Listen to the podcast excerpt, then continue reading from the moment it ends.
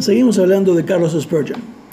Luego de aquella fría mañana pasó un año y Carlos fue invitado a predicar, luego de que fue salvo, con 17 años, a un puñado de campesinos que se reunían en un granero improvisado. Accedió. En dos años ese grupo creció a 400 personas.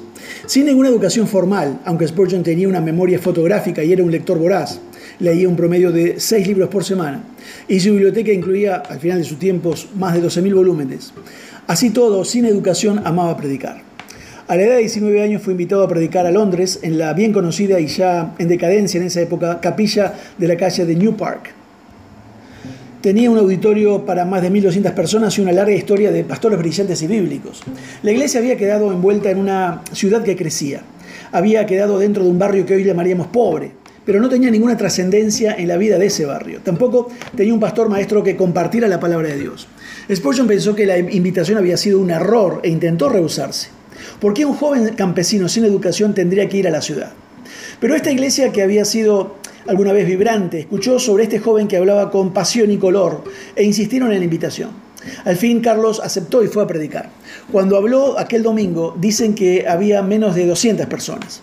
La historia llegó hasta nosotros diciendo que su aspecto era un tanto desgarbado, su cabello un tanto desobediente al peine, simplemente no calzaba en aquel ambiente citadino. Su padre le había dicho que era un error ir a esa iglesia, y quizá tuviera razón. Una joven de la congregación recuerda cómo aquel joven se presentó mm, con un aspecto un tanto distraído, sino cómico. Ella escribió en su diario, y la cito, su cabello mal recortado, su saco un poco grande de satín, eh, un pañuelo azul que no iba para ese saco, pañuelo con pecas blancas que describían gráficamente su sermón, llamando más la atención. Despertó en mí, dice ella, algo cómico. Despertó más que eso, porque en dos años se casaría con él. Su nombre era Susana, y de ahí en más Carlos no volvió a usar pañuelos. Cuando cumplió 20 años, Carlos aceptó el pastorado de esa iglesia y la iglesia explotó con crecimiento. En un año ya no pudieron reunirse ahí y decidieron construir otro edificio. Durante la construcción, la congregación alquiló un lugar público, lo cual fue un escándalo porque las iglesias no se reunían en edificios públicos. ¿Qué le importaba eso a Carlos si ya se había reunido tres años en un granero? Un año después ya estaban en el nuevo edificio, pero volvió a llenarse y se alquiló otro edificio mientras terminaba la segunda edificación.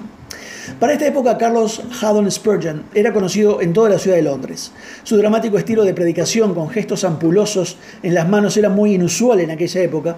Sus tonos e inflexiones de voz estaban salpicados con metáforas, historias y humor, lo cual creaba alboroto en toda Londres. Especialmente su humor el humor en el púlpito era impropio y extremadamente fuera de toda línea por aquellos días de moral victoriana. De hecho, en una ocasión una mujer adinerada le increpó por usar demasiado humor en el púlpito, a lo que él respondió, Madame, usted no tiene idea de las cosas que me guardo. Luego escribía, no hay nada espiritual en la tristeza y la desesperanza. Jesús no dijo bendito los cristianos tristes. Y a mí me parece que muchos predicadores, decía él, parecen tener atadas sus corbatas apretando sus almas. Los pastores de todo Londres se dividían en su opinión sobre el joven Spurgeon. Unos lo llamaban eh, un buscador de gloria, otros lo llamaban el niño actor. No importaba, en tanto todos quisieran escucharlo a predicar. Que Dios te bendiga, seguimos el viernes.